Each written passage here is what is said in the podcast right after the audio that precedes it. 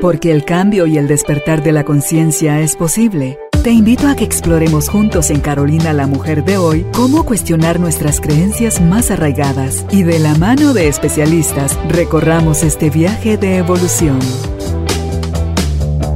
Bienvenidos.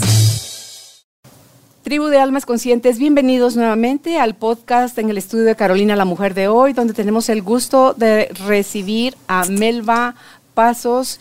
Ella vive en la ciudad de Cancún, en una casa preciosa con una familia muy linda y está ahorita en Guatemala en algunas actividades, lo cual nos da a nosotros eh, la posibilidad de tener acceso aquí físicamente y no por Zoom, como habíamos hablado hasta de eso, de, de tenerla acá para compartir con nosotros sobre su libro Despierta, Atrévete y Transforma y Transfórmate como de las experiencias que a ella la llevaron en un momento de su vida, durante su historia, a tener ese impulso de quererse comer el mundo, como ustedes la van a escuchar a ella narrar, y cómo el mundo estuvo ahí mostrándole a ella también todas sus capacidades.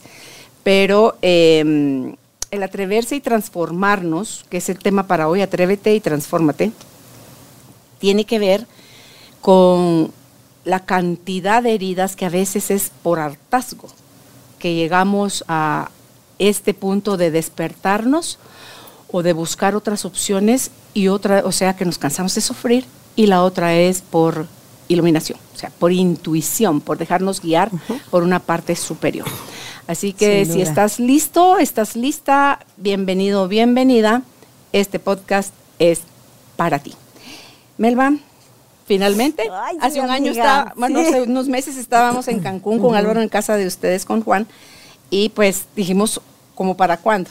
Pues aquí estamos ya, hablando contigo sobre este, este tema, que este es tu primer libro, Despierta, Atrévete y Transfórmate, que lo sacaste en el 2010. 8. Creo que 10 o 10, por ahí creo que fue 10 porque casi coincide conmigo cuando te regreso a casa. Ay, cierto, sí. sí, ¿Te recuerdas? 2010. Sí, entonces, em, quiero que hablemos un poco de, tu historia, de... Y me dice, pero órale, se vale desde niña.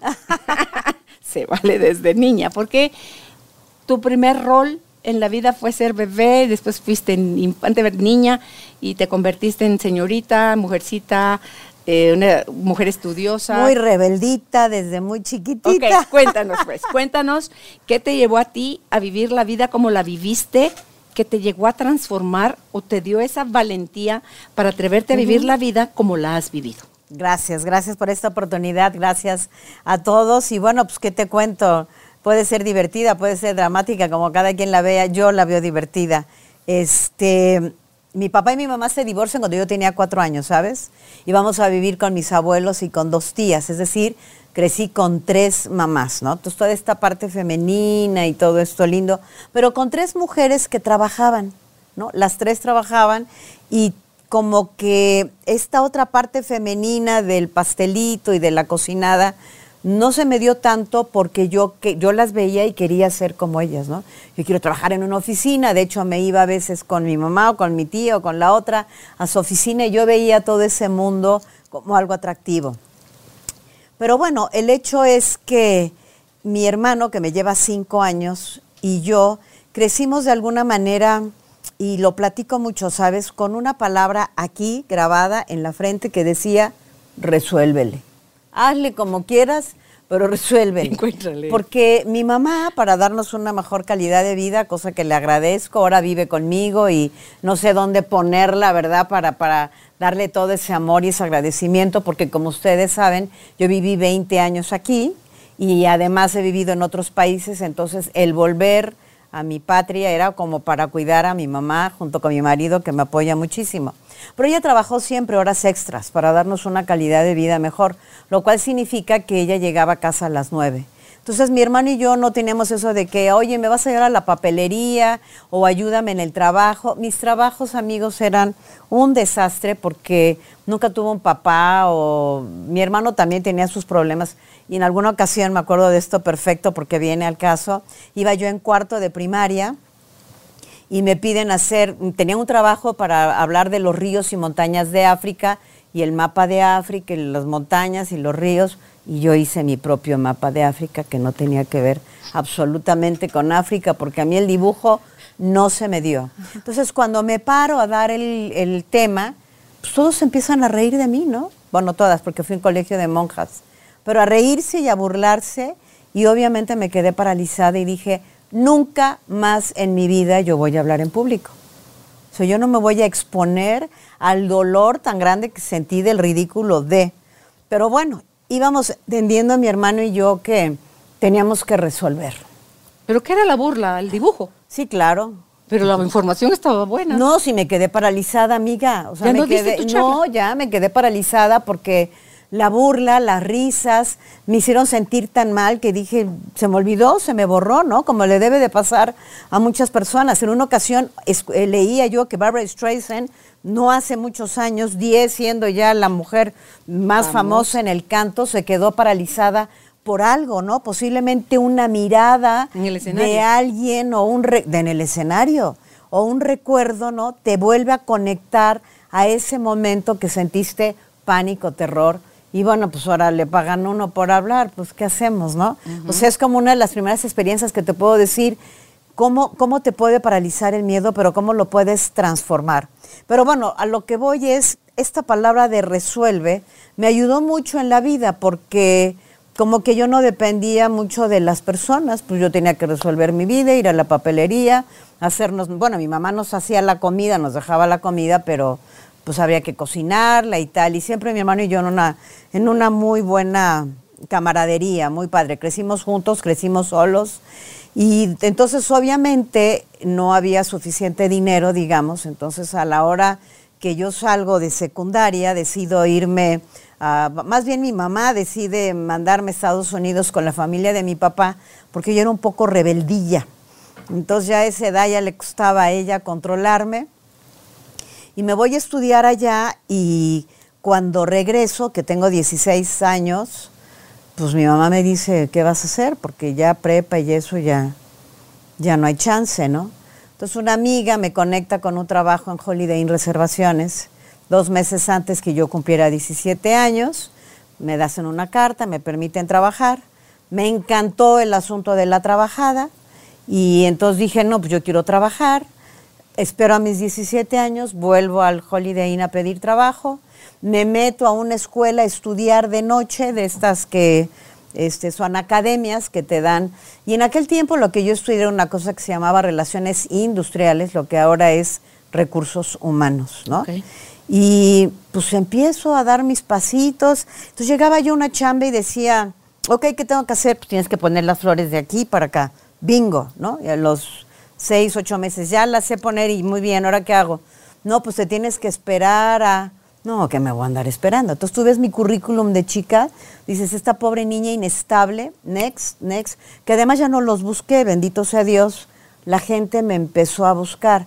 Pero quiero decirles, amigos, que yo no tenía el más mínimo conocimiento de los trabajos que yo iba aceptando pero nunca dije no. Yo decía, pues ahí voy Puedes, claro.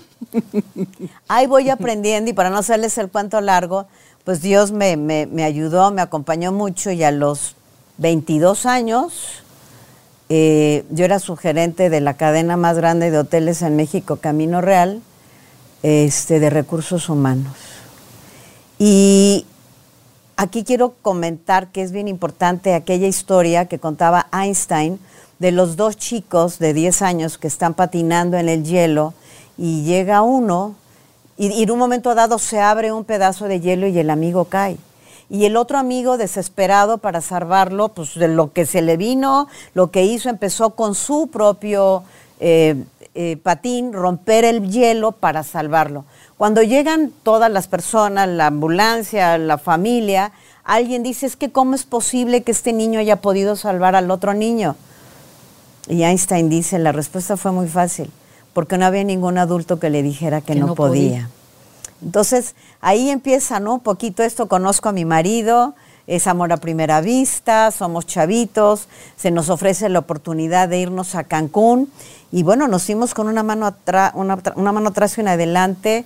Este, había cosas buenísimas, ya Juan Miguel ya nació acá y de repente pues no no tienes como para cortinas o no tienes como para los juguetes, pues yo me iba al mercado, agarraba los guacales, aquí se dice, de fruta y entonces los pintaba y decoraba el cuarto de Juan Miguel padrísimo con todo eso. Y a pesar de que era una época económicamente difícil, pues una amiga me dijo, ¿yo no quieres vender oro? Ah, pues vamos a vender oro. Y de hotel en hotel iba yo vendiendo oro. Me conecto otra vez con gente de, de, hotel. y de recursos humanos y entonces me voy a abrir uno de los hoteles. A Cancún. A Cancún y vuelvo un poquito a retomar mi carrera, ¿no? Pero yo quería estar más tiempo con mis... Prefería estar con mi hijo que tener una posición económica mejor, ¿me explico? Pero lo pude bandear las dos cosas, ¿no? Ratitos el hijo, a ratitos el trabajo. En un momento dado a Juan le ofrecen un entrenamiento eh, muy importante para la gerencia. Este, teníamos que sacrificar todavía otra parte, pero siempre estaba este amor, esta actitud de decir, pues como, ¿por qué no, no? Órale. Y de repente termina el entrenamiento y nos dicen, pues se van al Salvador. ¿Qué cómo? ¿Qué qué? Y El Salvador, pues poco sabíamos, ¿no? Lo que pasaba.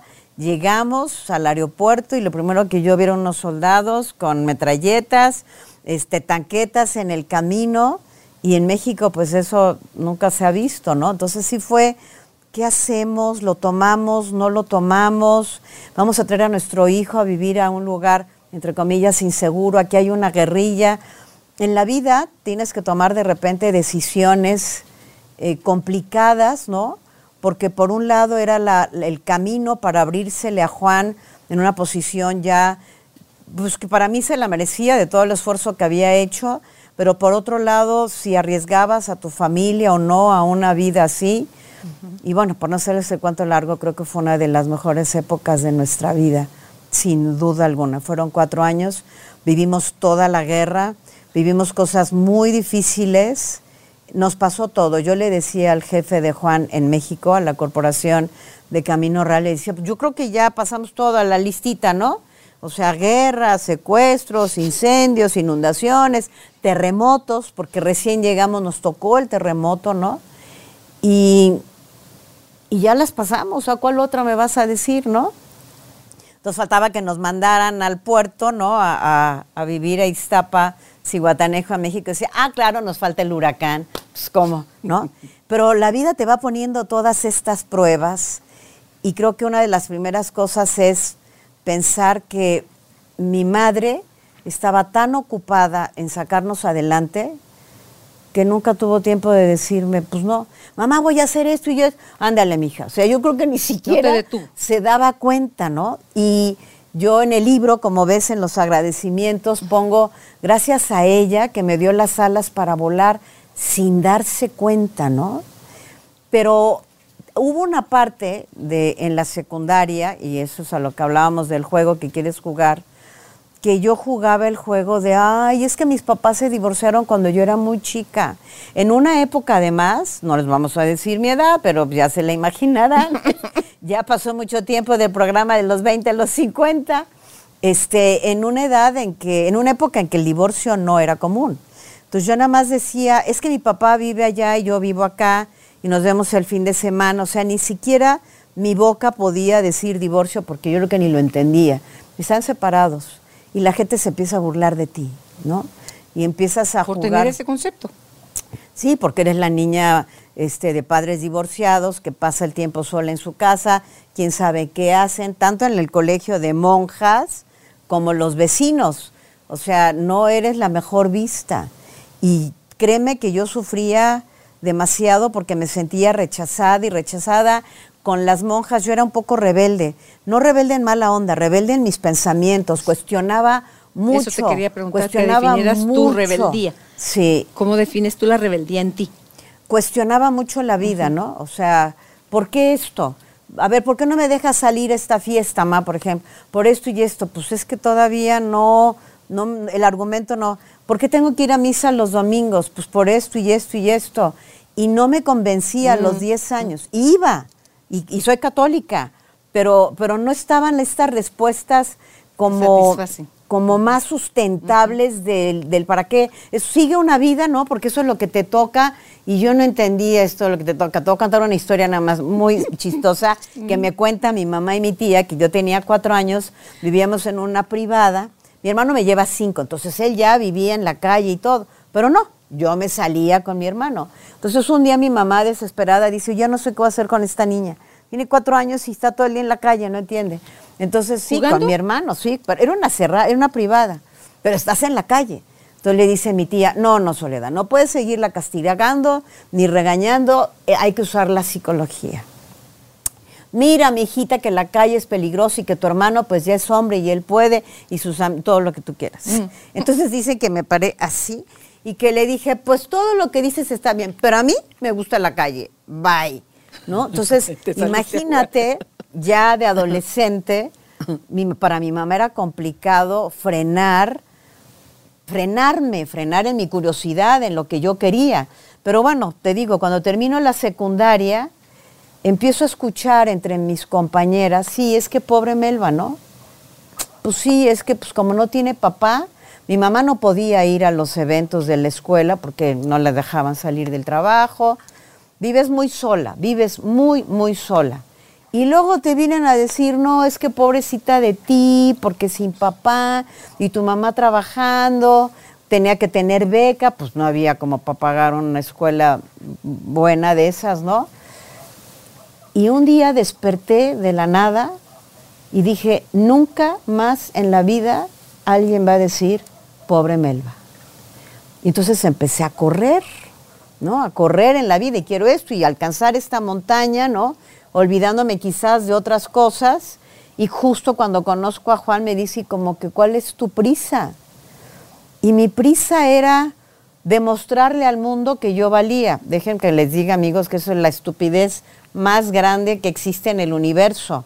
Ahora entiendo que yo no vengo a demostrarle a nadie nada, pero cuando tu autoestima ha sido tan tocada, tan vulnerable, este, cuando no tienes ese, ese, ese arropamiento de mamá, ese vente en la tarde, vamos a hacer unas galletitas. Yo nunca me casé sin saber cocinar nada, gracias a Dios, mi marido ama cocinar y él cocina y cocina Deli. Y aunque yo ya cocino un poco, no lo puedo privar de sus placeres ni a él ni a nadie. Que cocine él. este, a veces, ya cuando te ves como madre, que decías los roles, y de repente te das cuenta que en algún momento dado repetiste lo mismo, el alma duele. Duele como mamá. Duele como mamá. Y te preguntas, ¿les estará doliendo a mis hijos? Les sí, claro. Ellos te dicen que no, porque yo también a mi mamá le dije muchas veces, no, ma, no me duele. Es más, te puedo decir, te lo agradezco porque gracias a ello soy esto, pero el dolor siempre está. Es decir, Tú cuando eres más chiquito, a más chiquito, más, más falta hace ese- claro, esa persona en tu claro. vida. O sea, mi mamá desde los cuatro años ya no estuvo. Y a los 40 años, esta historia po- pocas veces le he contado, a los 40 años, que es cuando Juan se viene a vivir a Guatemala, le dice mi hermano, vi una película que te va a matar, tienes que verla, pero no la vamos a ver juntos. Y era la película que se llama, ¿conoces a Joe Black? Meet Joe Ah, Black Mitchell Black. Ujú. en donde la muerte, o sea, este es un señor muy, muy, con mucho éxito, con su familia, y es una persona tan moral, tan ética, tan admirable, que la muerte se lo quiere llevar antes de tiempo para aprender de él. Si no la han visto, véanla. Lloré toda la película, amiga. Sí. Y dije, es que yo no tuve nunca nadie a quien admirar. Porque mi papá después muere a los 12 años Cuando tú tienes 12. cuando yo tengo 12. Y mi papá pues no tuvo los recursos, ¿no? Como muchas personas de esa generación y no supo hacerse cargo de nosotros. Por eso es que mi mamá trabajó tanto tiempo. Y él no sabía cómo hacer con nosotros. Lo que sí te puedo decir es que yo era su vida y que si yo le decía, pa, ¿me puedes bajar la luna ahorita, porfa? Porque la quiero, lo hacía. Pero no tenía los recursos para hacerse responsable de su vida. Y cuando yo lo entiendo, me costaba trabajo entonces admirar a otros hombres, ¿no? Porque yo veía, pues viví con tres mujeres, Claro. las tres mujeres salieron Mucha adelante. energía femenina Mucha energía. Yo, la verdad es que si a los 22 años logré esto, pues como, ¿qué, qué pasa, no? Pero luego viene mi hijo y empieza a escuchar de repente algunas conversaciones en donde yo no apreciaba mucho el valor de otros. Y entonces ahí vienen ya los dolores de, de madre, ¿no? Cuando Melba se gradúa aquí del, del, ¿cómo se llamaba? Del Valley este. ¿Melba tú o Melba tu hija? Melba mi hija. Del colegio acá en Guatemala. Ajá. Pues solamente pude ir un día con ella a probarse el vestido que ella escogió porque yo estaba muy ocupada. Y entonces de repente empiezo a ver que yo había, de alguna manera, sin mala intención, que es como lo hacemos, dedicarme a trabajar, ¿no? A hacer lo que quería yo de alguna parte, pero que Juan y yo estuviéramos económicamente mejor para darles a nuestros hijos la oportunidad de tener una mejor vida, pero te olvidaste de la convivencia. Cuando yo me casé, por ahorita el ejemplo, mi mamá nunca me acompañó ni a la prueba, ni al, no supo ni qué vestido escogí, porque tenía que trabajar, no la dejaban salir. El día de la boda fue, mira mamá, este es el vestido, mi hija, qué padre. Y en ese momento, cuando se está grabando Melba, y, y en un momento dado despierto y digo, a ver, espérame, es que ni siquiera estuve con ella en el, en el escoger su vestido de grabación, que es tan importante para uno. Y por otro lado, mi hijo este, se había quedado en México y no se había hallado como muy bien en lo que quería, entonces tenía que retomar su vida aquí. Fue como un despertar para todos, pero sobre todo para mí cuando dije, estoy repitiendo uh -huh. lo mismo de mi madre. Por un lado... Y de tu papá. Y de mi papá. Qué bueno que que ellos pudieron tomar sus decisiones. Porque por otro lado sí fuimos muy presentes, Juan y yo, ¿eh? O sea, mu nada que ver con la vida que él tuvo, que yo la tuve. Fuimos padres muy... La historia de Juan también es otra sí, historia grande. Sí. Grande, muy presentes, siempre. Pero en estas cosas que tú las veías, ay, sí, tu graduación, ay, sí, esto, resuélvelo, yo tengo que dar mm. un curso, yo tengo que hacer esto. En ese momento sentí un gran dolor, ¿sabes? Y dije, Resuel, yo, tengo, resuélvelo. yo tengo que hacer algo con esto porque yo no puedo repetir la vida de ninguno. Y si yo ya me daba cuenta que con esta rebeldía venía como rompiendo este clan, ¿no? Todos estos ancestros que repiten, dije, bueno, empecé a platicar esto en los cursos y la gente me decía, ay, sí, pero ya se acabó el curso y ahora qué? Y entonces digo, bueno, y si escribo un libro sencillito, que diga, porque es un libro muy sencillo, la verdad es más que nada sobre mi vivencia, las cosas que yo aprendí de... La primera, nunca tuve a nadie que me dijera que no se podía, pero siempre me faltó alguien que estuviera al lado mío, chineándome como niña, ¿no? No, no viví esa parte de mami, me llevas, me traes, o sea, con la Melvera vámonos de salón de belleza, vámonos al doctor juntas. O sea, ya era otra dinámica, ¿no? No solo reclamo ni se lo reclamaría jamás a mi mamá porque ella dio todo lo mejor para que nos convirtiéramos, mi hermano y yo, en lo que nos convertimos. Le agradezco sobre todo a la independencia, le agradezco a mi padre el abandono y se lo digo siempre y digo, a mí no me abandonaste, yo te escogí porque eras una persona que no tenías las herramientas para manejar eso, porque yo necesitaba aprender a hacerme cargo de mí y eso te lo voy a agradecer toda la vida, porque uno tiene que honrar a los padres. Uh -huh. Aquí no es el me hizo, es el para qué te escogí yo para aprender qué lección. Y entonces nos fuimos un fin de, un fin, una Navidad y fin de año al puerto y ahí en el mar, ¿no? Empecé a escribir despertar a ti, ¿no? A, a, conocerte a ti, a encuerarte contigo, decir, pues sí, la regué en esto y la regué en esto otro, pero pues nunca es tarde, ¿no? Siempre, siempre creemos que la culpa es como, pues ya, pues fue mi culpa, ¿no? Entonces, ¿qué hago no. cuando tengo culpa?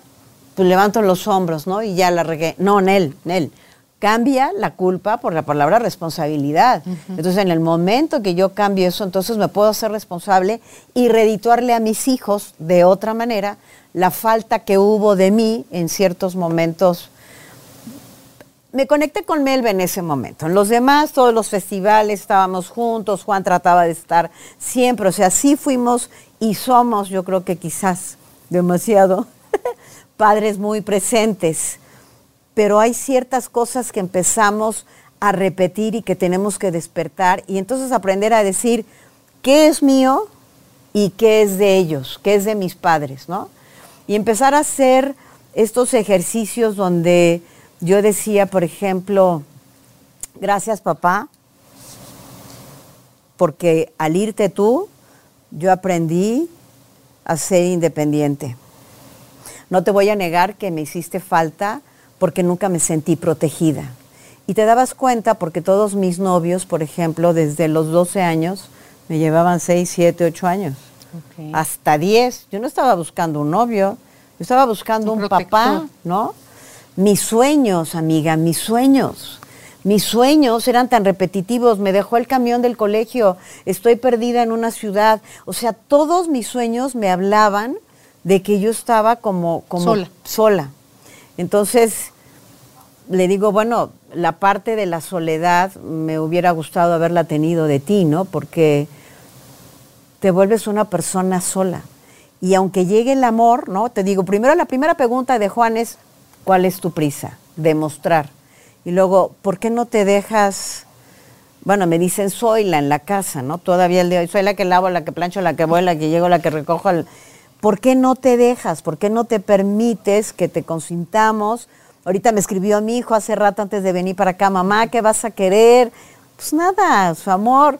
No, ma, te vamos a dar Ah, algo, please, ¿no? O sea, déjate querer. Y es un poquito esto de lo que hablamos también que es otro despertar que tuve cuando ya empecé a estudiar aquí, que hablábamos de la economía de las caricias, ¿no?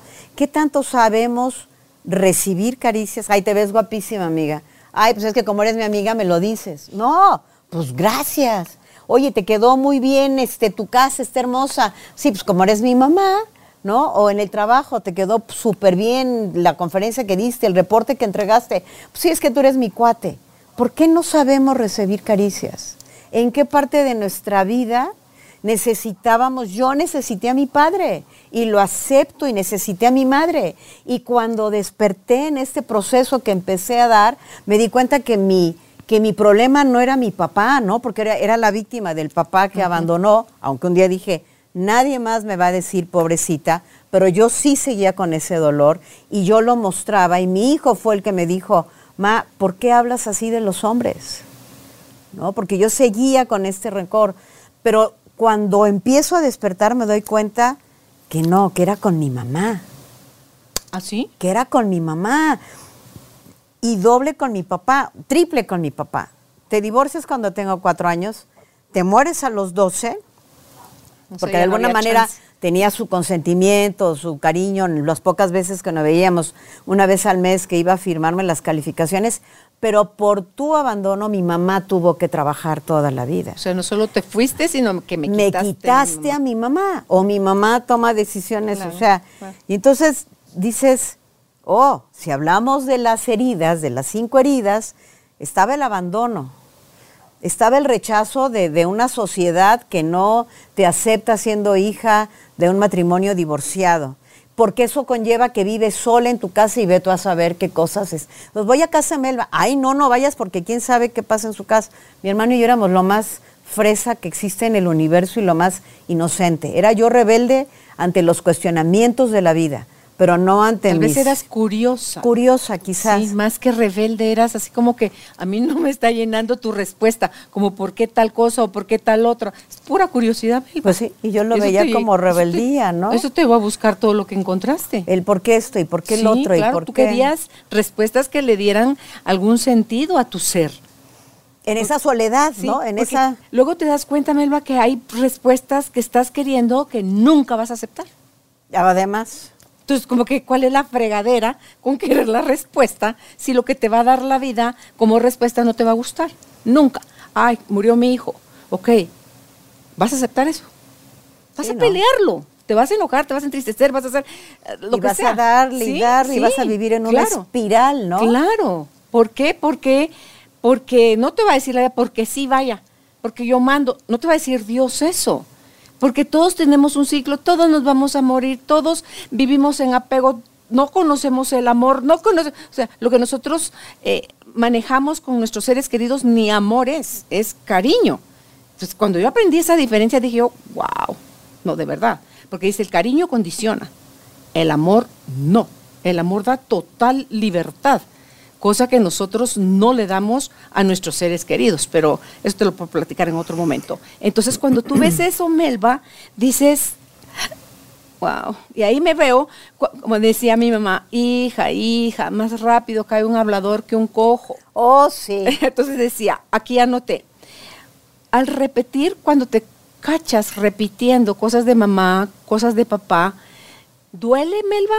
¿O solo es es el destape de... No, yo creo que lo que... ¿Qué se siente? ¿Qué se siente cuando te cachas o te das en ver? Porque a veces ni eso es lo solito que se cacha, sino que una persona se encarga de decirte chacata, chacata, chacata. Yo creo que lo que te despierta, como decía Luis Pedro, mi gran maestro, que es él, fue el que me despertó, que es este caer en cuenta, es el dolor, ¿no? Es abrir y decir, pues sí, sí me ha dolido todos estos años, pero aceptar tu dolor. Te vas eh, llenando de otras cosas, ¿no? Como para que no quieras sentir ese dolor. Pero a ver, también yo creo que si algo me ayudó, porque lo tengo que reconocer y, y lo veo en las terapias con la gente que trabajo, si algo te salva, es, para mí sí es el amor. Por otro lado, yo tenía el consentimiento de mi, de, o sea, mis tres mamás. Era la niña de estas tres niñas que jugaban a la casita con ella, ¿no? O sea, en sus momentos que estaban, yo fui muy querida. Mi papá, en sus errores y tal, fui su vida, ¿no? O sea, sí me sentí siempre muy querida. Mis abuelos igual, solo que pues mis abuelos por su cultura, mi abuelita no era esa abuelita cariñosa que dice, ay, estaba yo con mi abuelita con el café, le tocaba cuidarnos, le tocaba, eh, se sentía responsable, entonces era una abuela dura, ¿no? Disciplinada. ¿La mamá de tu mamá? La mamá de mi mamá, disciplinada, y tienes, y me dieron unas, porque en esa rebeldía, pues te digo que no siempre, entonces sí me tocaron unas, pero sí puedo decir que fue gracias al amor que recibí, que tuve la confianza de decir siempre, pues sí, oye, que una chamba, pues vale, que vas y que no tenía yo los recursos técnicos para meterme en todos estos trabajos que decía yo que sí y que lo lograba. Al agua, pero yo a nadar tirada en el agua. Yo confiaba y decía, pues ¿qué es lo porque te puede pasar? Pues que te corran, pues te corren y el día siguiente consigo otro.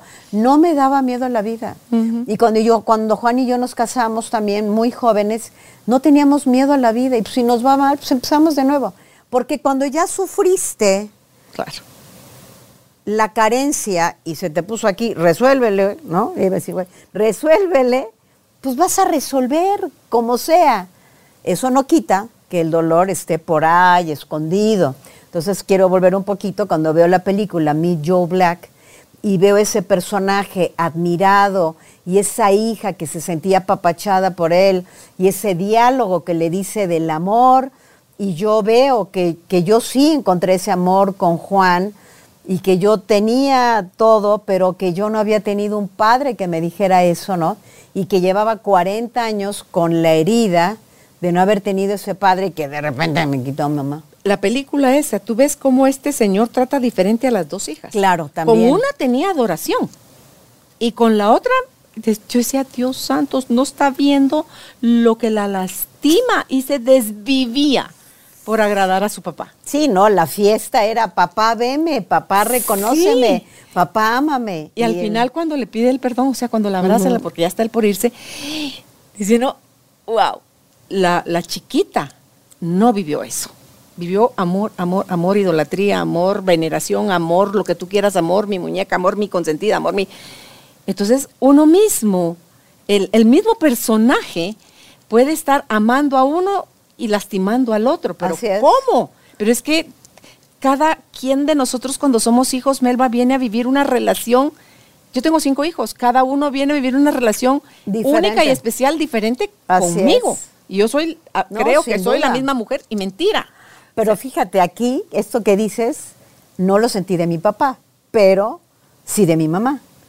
Ahorita me ¿Quería más ella tu hermano? No, no, no, es el consen. Ahorita me, ayer Él es el consen. Ayer me escribe mi marido y me dice, ya desayunaron las abuelas, vamos a ir a la playa porque el consen, o sea, hoy, 40, 50 años después, viene por tu mamá. O sea, mi hermano entra a la casa y mi mamá se le ilumina la cara. Resplandece. Entonces, aquí entendemos también por qué yo quería correr. Yo no quería demostrarle al mundo lo que yo valía. Yo quería demostrarle a mi mamá que yo valía. Pero a ver si me explico. Por un lado, yo peleaba en la vida por ser alguien para que ella me reconociera. Mm. Pero por otro lado, por falta de su reconocimiento, era rebelde o curiosa, o como le quieras llamar. Pero sí hacía cosas que, que, a ella la preocupaban mucho. Salía, todo el tiempo andaba en la calle, este, no estudiaba y todo el tiempo estuve en el cuadro de honor, pues algo se te da, ¿no? O sea, memoria, vete a saber. Este, mi, hermano me decía, es que la vas a matar con tus cosas. Entonces, sí me explico, yo es lo que pasa, cuando un niño es berrinchudo, es el grito de decir, por favor, atiéndeme, veme. Cuando un niño se comporta de manera rebelde, es una forma de decir, veme. Está pidiendo amor de la forma equivocada. Sí. sí, tenía el amor de mi papá, aunque era una vez al mes, pero no tenía la mirada de mi mamá tampoco lo voy a decir eso, porque sí me ama, o sea, sí me ama, me adora, soy su máximo, no hay otro mundo, pero en ese momento el bueno era él, entonces cuando yo le he dicho, oye, ma, pero sí había diferencia, ¿no? Como en la película, me decía, si lo hice, perdóname, pero sí tenía yo algo muy claro, que tu hermano era más débil que tú. No, y era suavecito y obediente, seguramente. Exacto, y era, pero ya lo veía, era, él, él necesitaba... Lo veía como débil más me ayuda que tú, tú todo lo resolvías, tú todo decías, es que es lógico. Juan es me encanta esa frase tuya. Me sentí como que no me necesitabas. Claro que le que lo platicamos sí se sintió así como, pero la verdad es que sí me necesitabas. Pues ma, ¿no? O sea, todos necesitamos a los papás, ¿no? Sí. Entonces sí, por eso quizás Juan y yo fuimos más presentes, mucho más presentes con nuestros hijos que como fueron, aunque en ese caso de las cosas del vestido. Del vestido, ¿no? Ahorita mismo estoy aquí, de repente digo, no sé si me estén esperando para alguna ayuda. Tu vida se empieza a conflictuar un poco cuando caes en cuenta de las famosas cinco heridas, que no las quieres repetir, pero que tampoco puedes exagerar dando todo, ¿no? Sino, sino, a ver cómo te explico. Le das a los hijos las cosas que tú no tuviste para que no pasen por lo que tú pasaste sin darte cuenta que tú eres lo que eres gracias a lo que pasaste. Y entonces les quitas el privilegio de saberse ganar las cosas mm. como tú te las ganaste. Ahí te quería preguntar, ¿cómo no caer de la carencia a la sobreprotección cuando tú ya estás en el rol de mamá? Ya no con la mirada de hija, sino que en el rol de mamá. ¿Cómo no caer en eso, Melba? ¿Cómo encuentras el equilibrio? ¿Cómo te atreves a hacer las cosas diferentes para transformar el rol mamá? Y no por, no desde la herida decir yo le voy a demostrar a mi mamá que yo puedo ser una mejor mamá que ella. No, sencillamente desde el espacio donde yo tuve esa carencia, pues voy a ver cuánto más comparto yo con mis hijos. Porque tampoco caíste en el exceso de compartir, pero hay peligro de caer en, el exceso de controlar o en el exceso de quererles dirigir la vida a los hijos y decir, no, no, no, donde, cuando tú ya vas, yo ya vengo.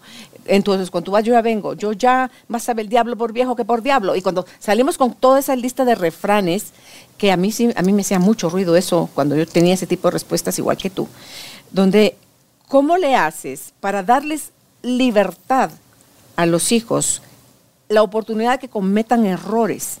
que aprendan de eso, que tomen sus propias decisiones y no se tengan que limitar a obedecer porque tú los amas y tú quieres lo mejor para ellos y tú sabes más que ellos. ¿Cómo no caer en eso, Melba? Es que, a ver, aquí tengo un concepto. Yo no creo que la obediencia del todo sea muy buena porque cuando tú eres muy obediente, eres un niño muy obediente. Ah, eso es malísimo. Cuando seas grande vas a caer quizás en manos de alguien que ah, como eres muy obediente. No, ser obediente es malo. Quizás. Pero cómo no caes tampoco en la sobreprotección. Exacto, quizás. A ver, no sé si te responda con esto. Yo a mis hijos, así como les leí Pinocho y la Blancanieves porque los tenías que leer. Yo les tatué a mis hijos desde los cinco años el libro de Juan Salvador Gaviota. Así, tatuado. Tú eres Juan Salvador Gaviota, tú tienes que volar, tú no tienes que ir tras la mano y te vas a, a él. Resuélvele. sí, no, porque como ahí estaba mi concepto de no dependan de nadie, resuélvanle, háganle. Pero por otro lado, creo que también los hemos tenido muy apapachados, ¿no? Por otro lado, les resolvemos todavía ahorita cosas que quizás ya no deberíamos de resolverlos. Pero lo que, pero también les decimos, sé libre y decide. El Melba se fue a Vancouver, regresó. Melba se fue muy chiquita de niñera, como se diga, Europa. Te quiere decir, dale, man. O sea, pero que asumieran sus errores, que aprendieran a resolver su vida. Pero yo sí creo que para mí el tatuarles a mis hijos el libro de Juan Salvador Gaviota, La libertad de volar, y te vas a caer y te van a reventar la vida y tienes que volver a pararte. La primera vez que mi hijo me cuenta, mamá, estoy súper enamorado a los 17 años, porque siempre ha habido esta confianza y eso se los digo como padres y es el mejor consejo que puedo dar. No juzgues, no critiques, porque vas a perder el valor más grande con tus hijos, que es la confianza. Ay, mamá, me fui de tragos ayer y me di cuenta que Juanita es drogadicta. No te lleves con ella, no, no prohíbas. A ver, ¿qué piensas tú de las drogas, mi hija? ¿Por qué crees que ella llegó a eso? ¿no? O sea, siempre fuimos muy abiertos a que nos contaran y hacerlos pensar. Entonces, cuando él llegue y me dice, me enamoré, y ya sabes, el primer amor, y digo, gracias, mi amor, por, por compartirlo conmigo.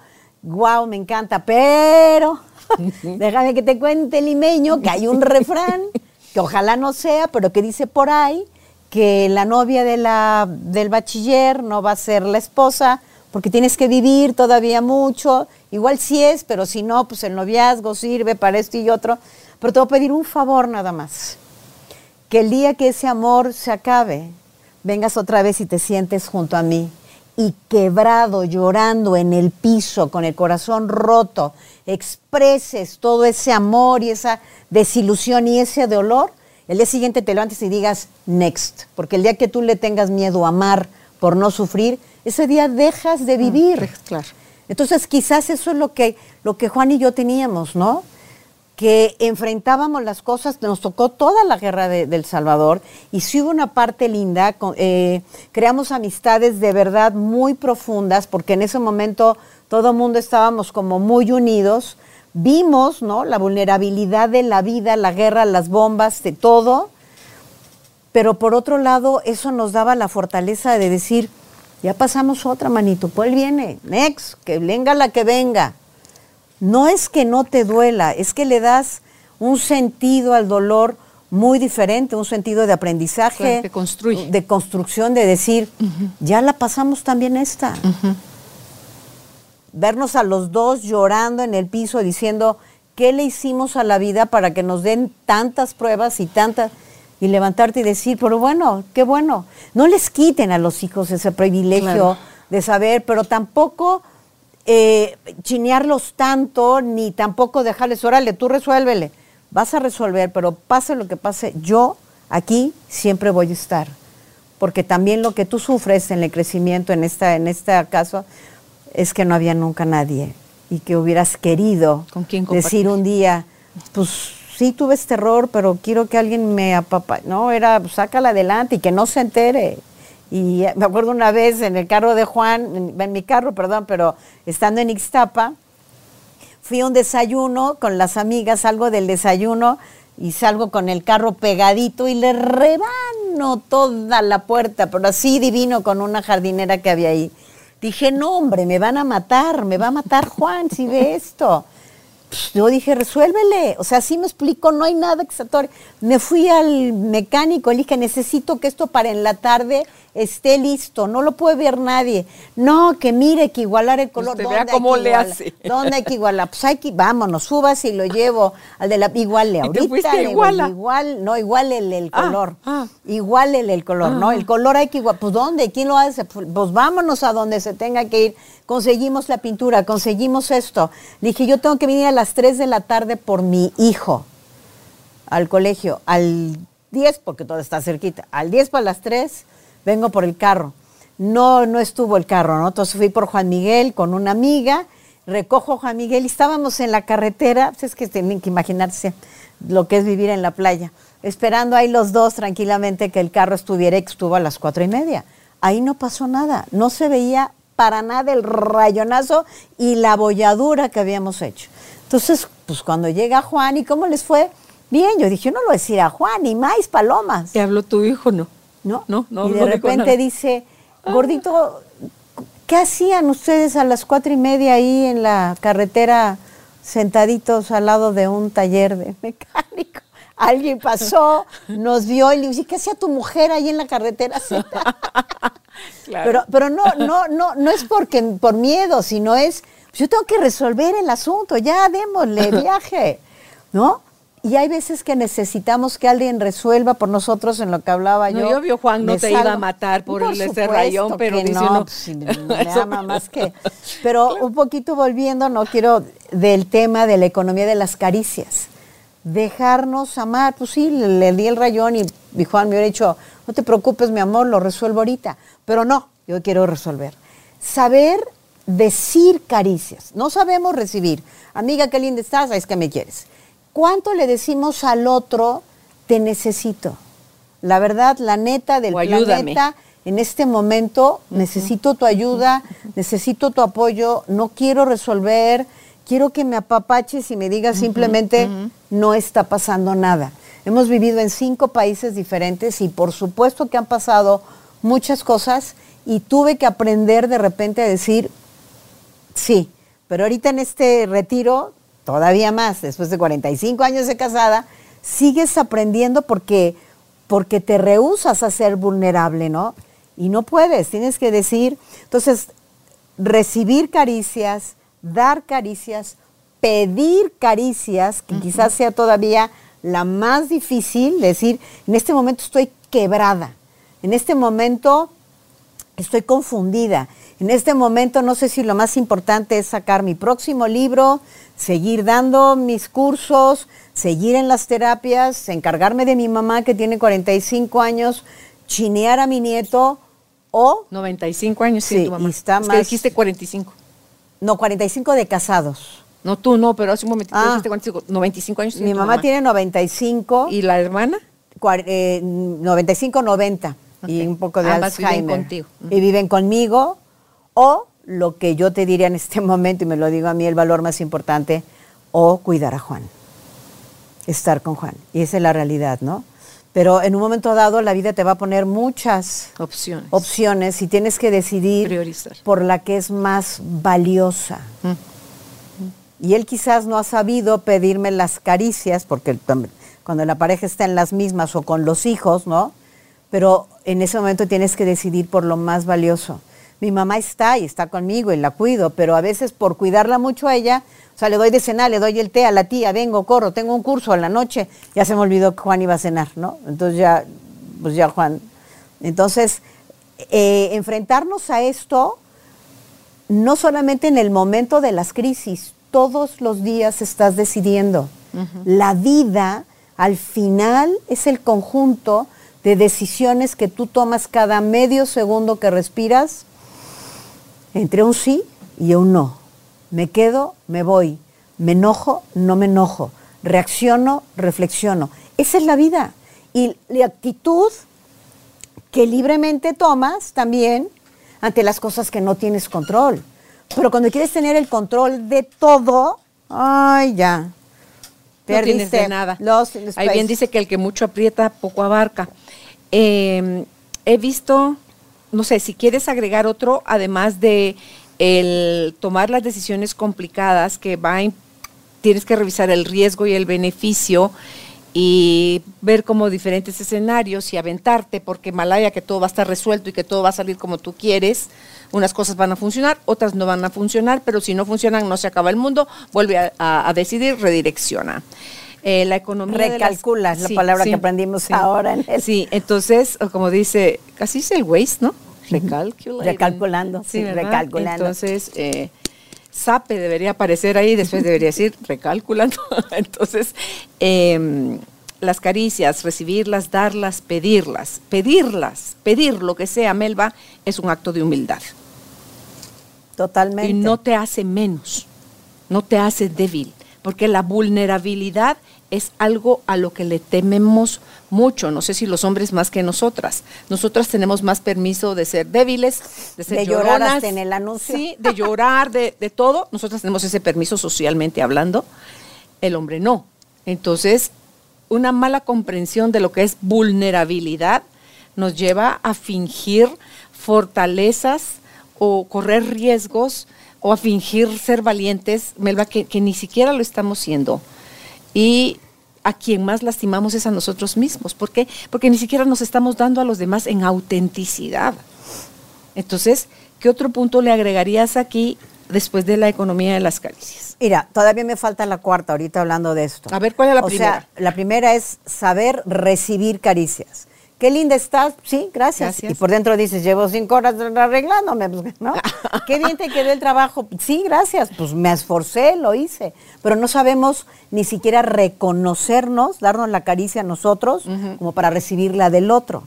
Dar caricias. Me da pena que va a pensar de mí, pero además, si yo no me sé dar caricias a mí, yo no voy a poder amar al otro, ni voy a poder valorarlo o ver al otro con amor si ni siquiera me veo a mí con amor, ¿no?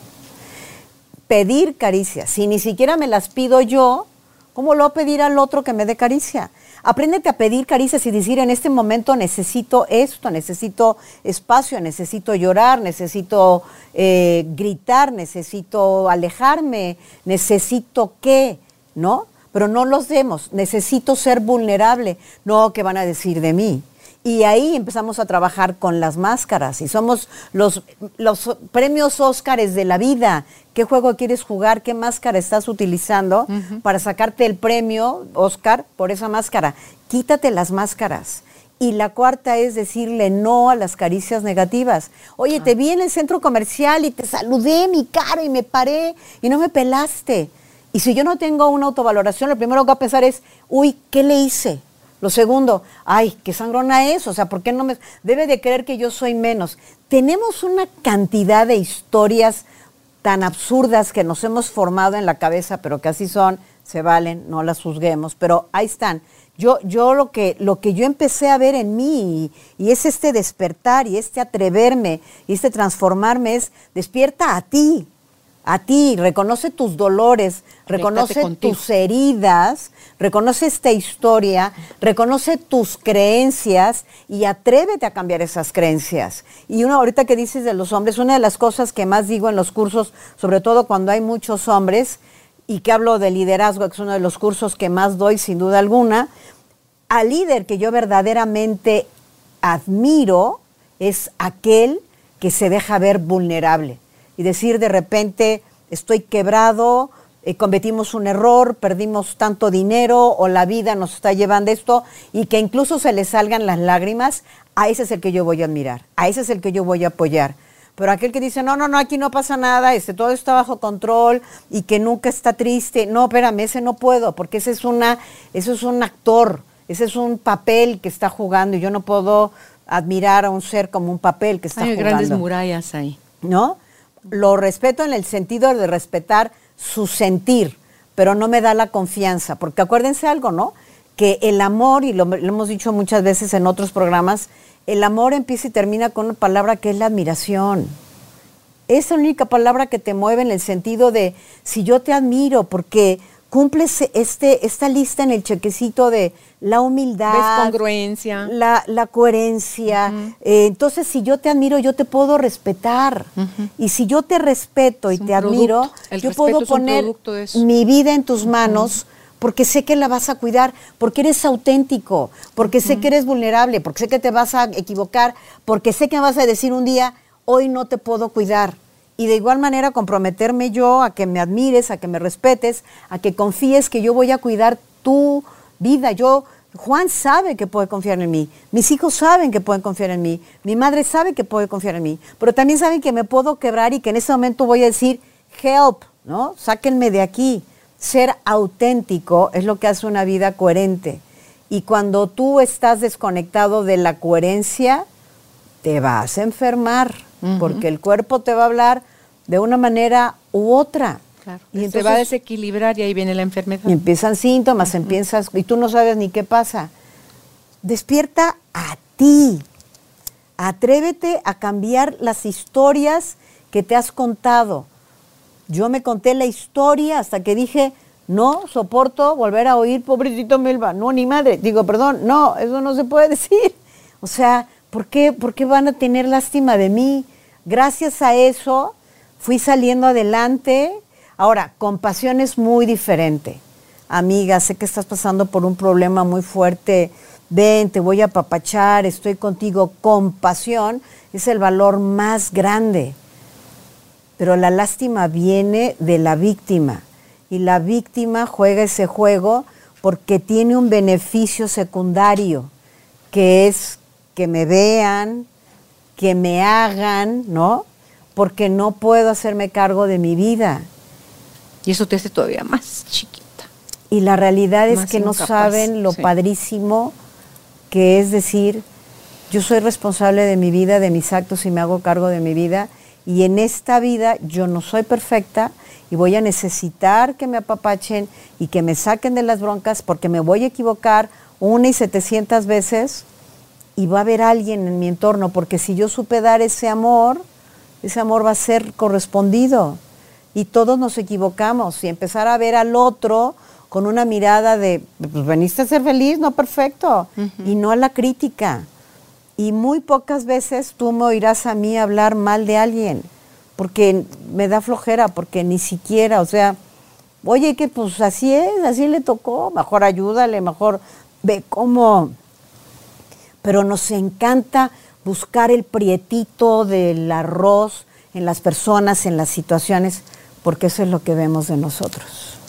Claro, hasta que, no nos veamos Pero lo vemos magnificado afuera, después de proyectárselos. He visto en el tiempo que, que tengo de conocerte, Melba, y cuando hemos compartido contigo y con Juan en tu casa, eh, el impacto que tiene en tu vida la música y las películas.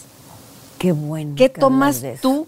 ¿Qué tomas tú de eso? ¿Cómo te ha construido? ¿Qué fuerza encuentras en eso? ¿Qué hay de Melba en las películas y en la, la música? Qué punto. Ay, gracias. Mira, es que no sabes lo es que, sí te veo realizada. Descubriendo. La música ha sido mi vida. O sea, mi vida está marcada por la música.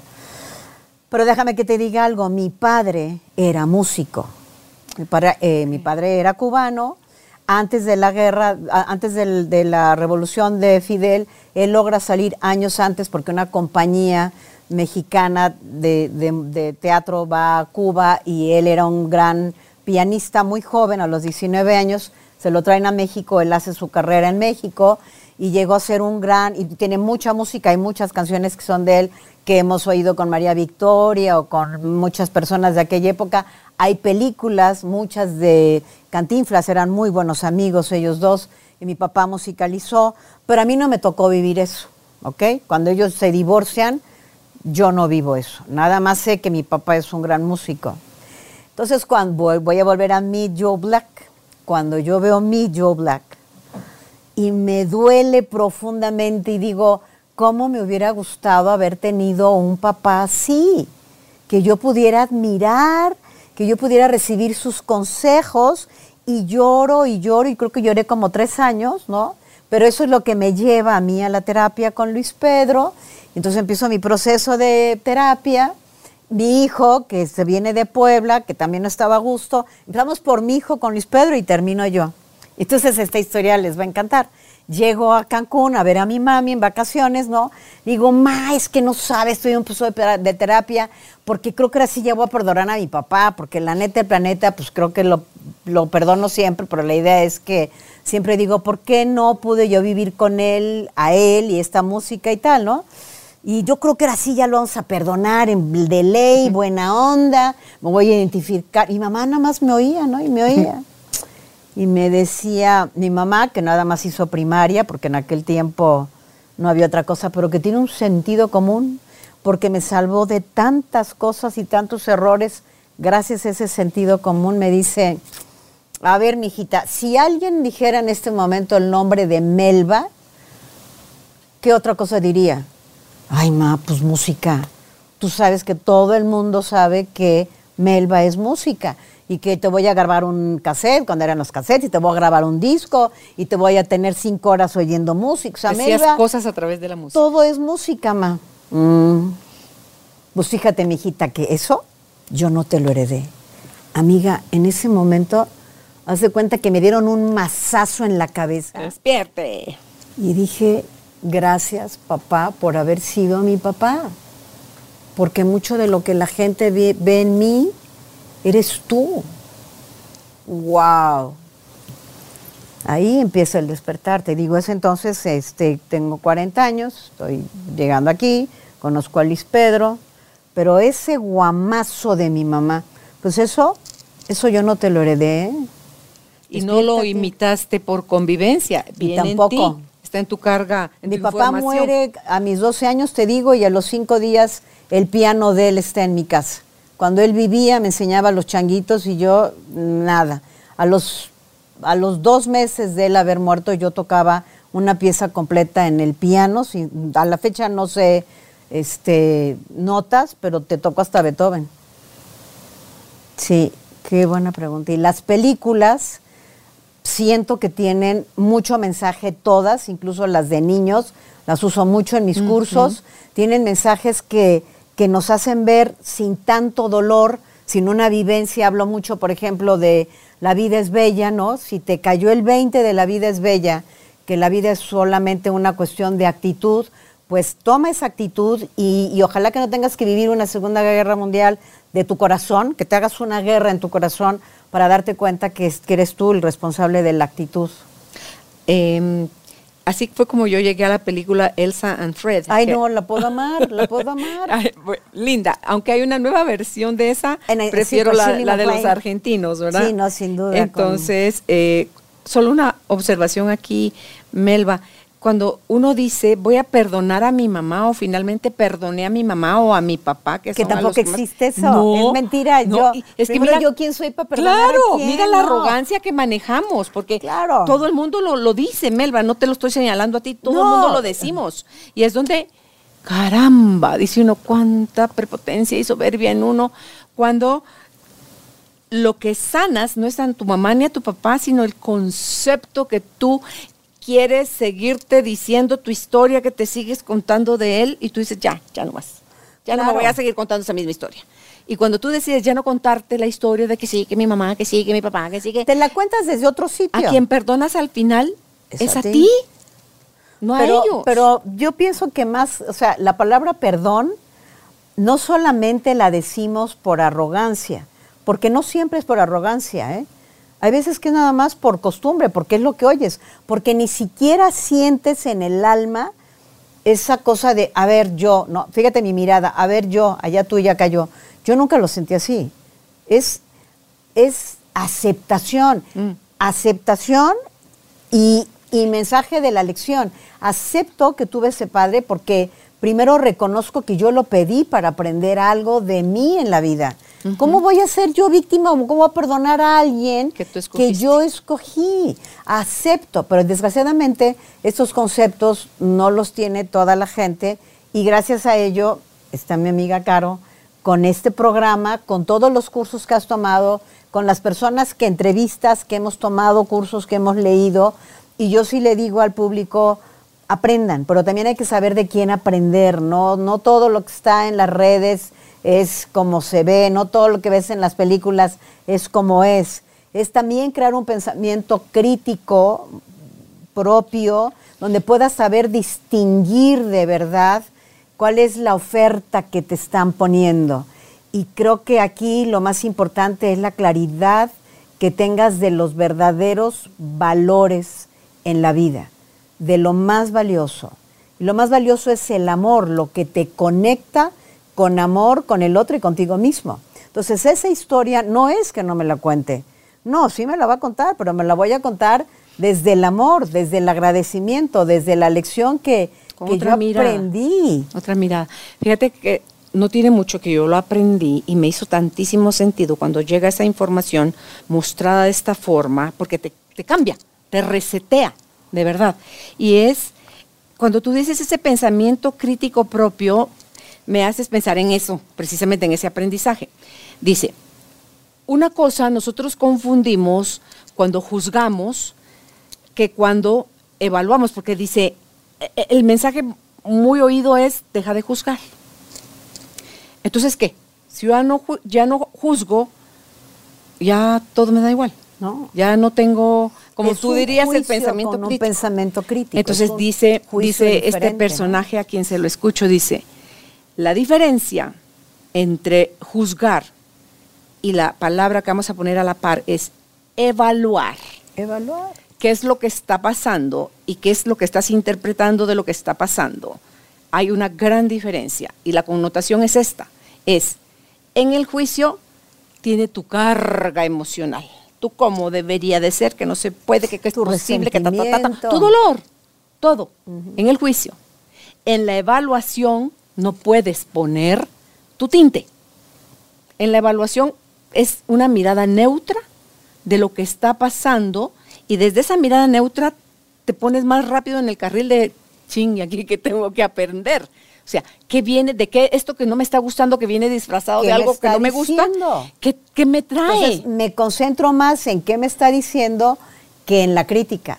Y ahorita Sí. recordé algo. Cuando Entonces, nada Juan más y yo, evalúa, no juzgues, evalúa. Y ahorita que dices eso, recuerdo cuando nos conocimos Juan y yo, en estas primeras pláticas que te estás conociendo y te estás como abriendo, ¿no? Que fue muy curioso porque él también viene de una historia muy complicada, también de refugiados españoles, de una guerra civil, yo de acá de Cuba, de dos matrimonios divorciados que no habían funcionado. Y en ningún momento ni enjuiciamos a nuestros padres, ni creíamos que nuestro amor podía fallar. Siempre dijimos, yo creo en el amor, yo creo en el amor para toda la vida. Yo no tengo que ver en la historia de mi papá y de mi mamá y lo súper respeto, pero no tengo nada que hacer en esa historia. Yo tengo mi propio pensamiento acerca del amor. Entonces a veces la gente nos decía, ustedes son como almas viejas porque traen como un, una- un conocimiento, no sé si existe eso o no, pero también te veo a ti, ¿no? Cuando nos conocimos y platicando con Álvaro, que fuimos parejas, primero porque se usaba, claro que tú me ganaste por varios años, yo me casé a una edad que pues, 21 y él 26 era como lo, lo clásico, Sí, pero eras sí. chico, En esa época sí, sí. si lo ves, ¿no? Y que vas sorteando la vida y vas bien y te duele y te caes y te paras, pero este sentido común, quizás, vuelvo a lo mismo que, agradezco yo por la carencia de no haber tenido una familia de dos papás, de no haber, pues te hacen ser mejores o resolver mejor la vida, no sé, no sé, a nosotros la verdad así nos funcionó. También entiendo que hay personas que lo que hacen es repetir la historia. Entonces, despierten, ¿no? Despierten a sí mismas, a su propia historia. Cuéntenla, pero cuéntenla desde otro sitio, desde el sitio de este aprendizaje. ¿Qué me está diciendo? El cuerpo te va a hablar.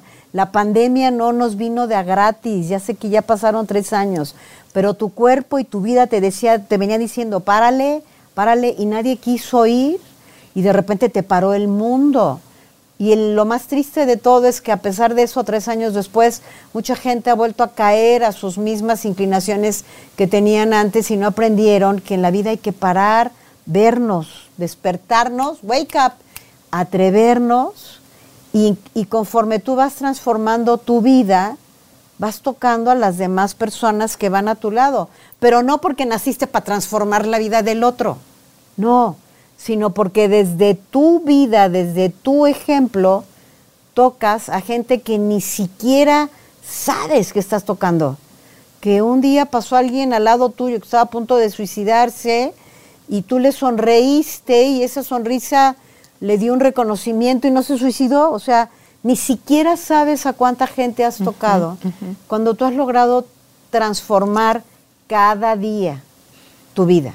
Porque, ah, ya me transformé, ya no necesito más cursos, ya, ya, no, no, No, Nel, Nel, pastel, el o sea, día. la vida es un aprender, pero cuando vives en humildad, cuando vives en apertura, en cuando vives, yo solo sé que no sé nada, porque platicamos una hora, pero yo solo sé que no sé nada. Y que lo que te he platicado ha sido una vivencia propia que me, que me hace match con esto que aprendí o con esto otro o con lo que la vida me lleve a aprender, pero el mensaje, el mensaje eres tú. El mensaje es tu historia. El mensaje es la mirada que tú tienes hacia el otro. libros que te hayan como que así como el emoji que pum, te destapa el cerebro, uno fue Juan Salvador Gaviota. Sí, ese me ¿Qué pegó te- muchísimo. Te, te tocó man. así. Yo desde el COVID, amiga, traigo una memoria que ni para qué te cuento, pero que te dio? mira, hubo una época en que me dio mucho por la literatura, la vida que vivimos en El Salvador me abrió mucho a la literatura latinoamericana para poder entender un poco cómo éramos, por qué Latinoamérica es como es, y eso me enseñó a que había una disciplina que seguir en tu vida y un sueño. Hay historias, pero no, no. Entender simplemente que cuando somos países en desarrollo, la única manera que nos va a llevar a salir es la disciplina y la perseverancia, pero eso ponlo en tu vida, olvídate del país. Leí mucho a Milán Kundera, a Naguil Mahfouz, pero Gabriel García Márquez, uno, así, ese libro sí, me quedé con él y dije, quiero tres meses no leer nada porque me lo quería saborear, El amor en los tiempos de cólera. Esto, esta, esta parte de la lectura novelesca, al igual que las películas, tienen mensajes muy bonitos, muy ulteriores que tienes que aprender a sacar. Ahora, ya cuando empiezas a, meterte en este mundo del desarrollo y empiezas a leer a todos estos grandes gurús del desarrollo, pues mira, hay muchos, ¿no? O sea, Había la verdad, un, un, no sé si era argentino, que tú seguías. Jorge mucho. Bucay Él, es el que él, Jorge él, Bucay me, me abrió mucho, ¿no? Tengo toda, toda la, la parte de Jorge Bucay. Este, lo admiro, lo sigo siguiendo. Ahora Damián, su hijo, ¿no? Y, y me da mucho gusto porque logró lo que quiso. O sea, no le habló al mundo de que aprende esto, sino logró en sus hijos. Vuelvo, a lo mismo, los valores. Entonces ya te hablaría entonces de mis maestros, ¿no? De Fren, de Andrés Godfrey, de mis maestros, de Luis Pedro, que más allá de lo que puedan escribir en sus, en sus clases, en sus terapias, me han enseñado y repito lo que es valioso. Si tú haces un libro como Jorge Bucay hizo muchos, pero ves la coherencia de la vida de su hijo, dices bingo. Pero si tú estás haciendo todo esto y tu vida por acá no es coherente a lo que estás hablando, pues explícamelo. Tú No eres tu mensaje. Sí. Tú eres. Entonces admiras. Por sus frutos los conoceréis, habla, la, Exacto, habla el admiras a las personas Sí. que son su mensaje. Desde la humildad, desde. Pues aquí estoy, ¿no? ¿En qué te puedo ayudar? Yo qué, yo qué. Pues yo qué, pues.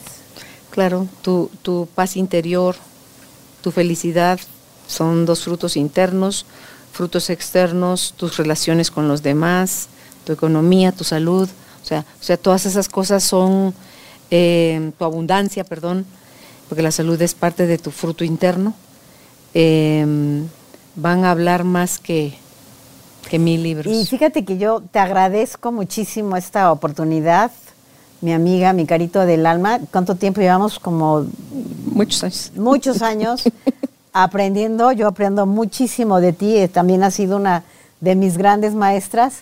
Pero esta entrevista es algo muy importante para mí porque quiero decirte que estoy haciendo el proyecto de mi siguiente libro, que es precisamente mucho lo que acabo de decir, mi vida en cuestión a lo que he aprendido, ¿no?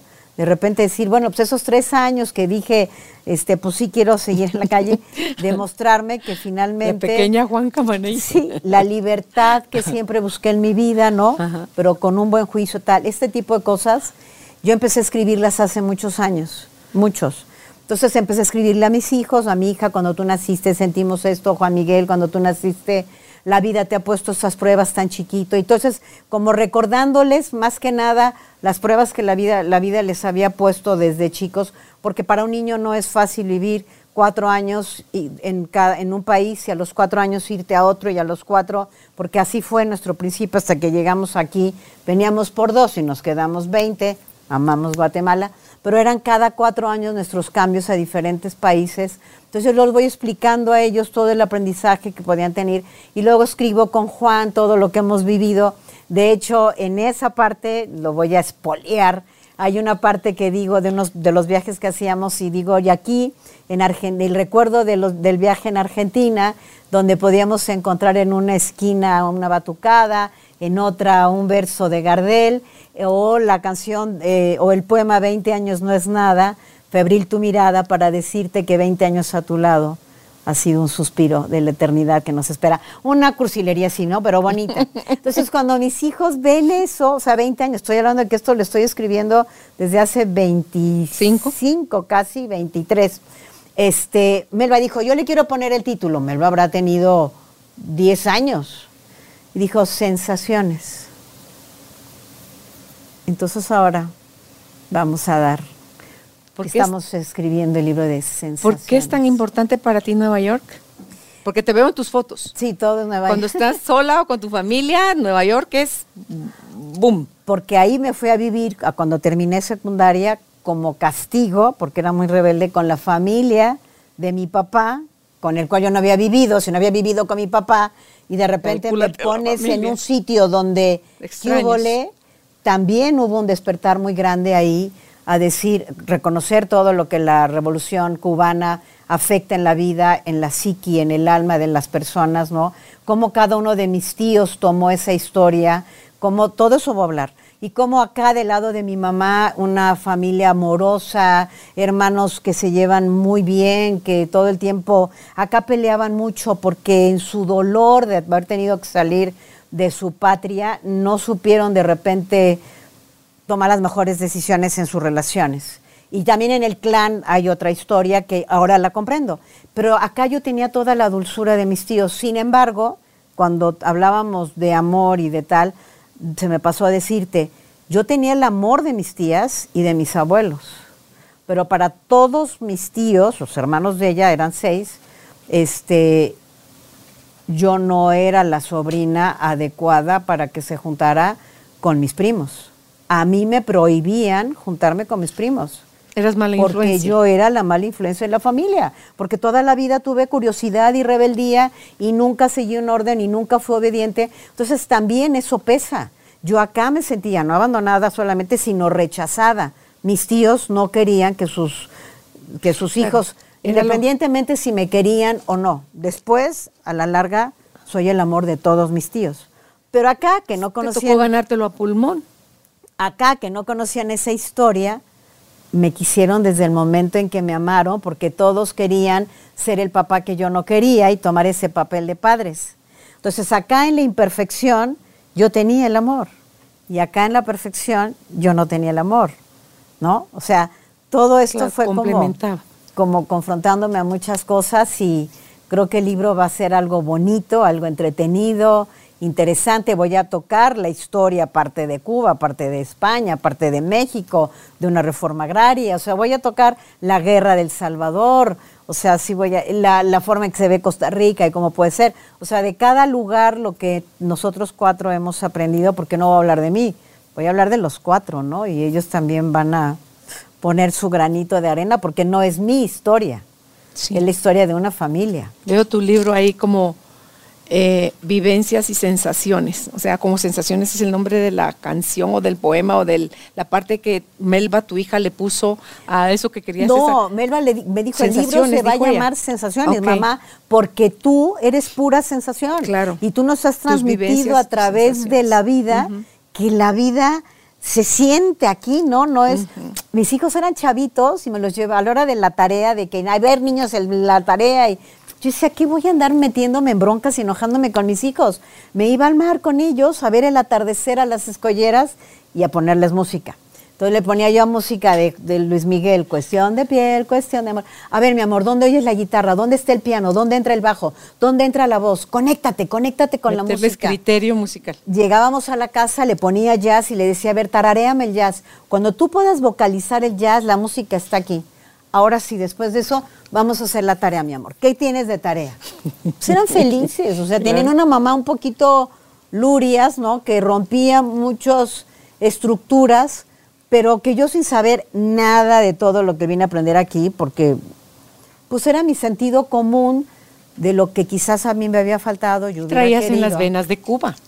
Y traía, hombre, chica, tú sabes, el sabor cubano. Claro, claro. Y eso, con eso no Sensaciones. La vida es sentir, siéntelo todo.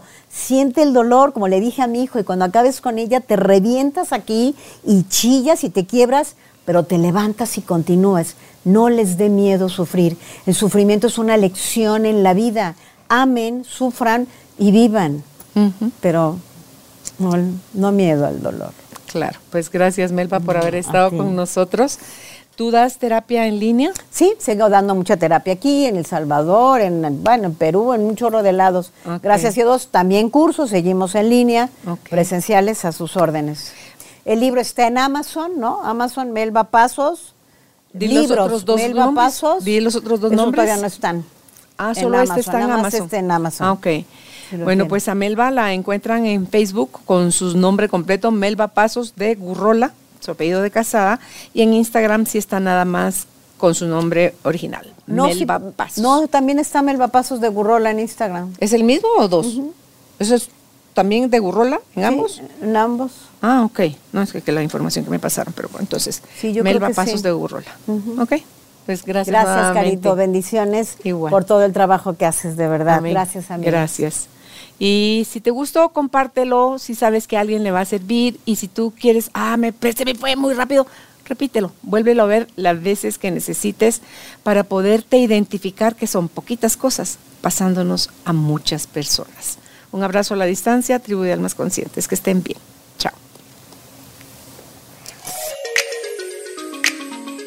Gracias por ser parte de esta tribu de almas conscientes. Recuerda visitar nuestra página web carolinalamujerdehoy.com.gt para más información de estos temas y de nuestros invitados. Tenemos más programas, blog, libros, talleres, tienda en línea y material exclusivo para quienes se suscriban. Encuéntranos en redes sociales como Carolina la Mujer de Hoy.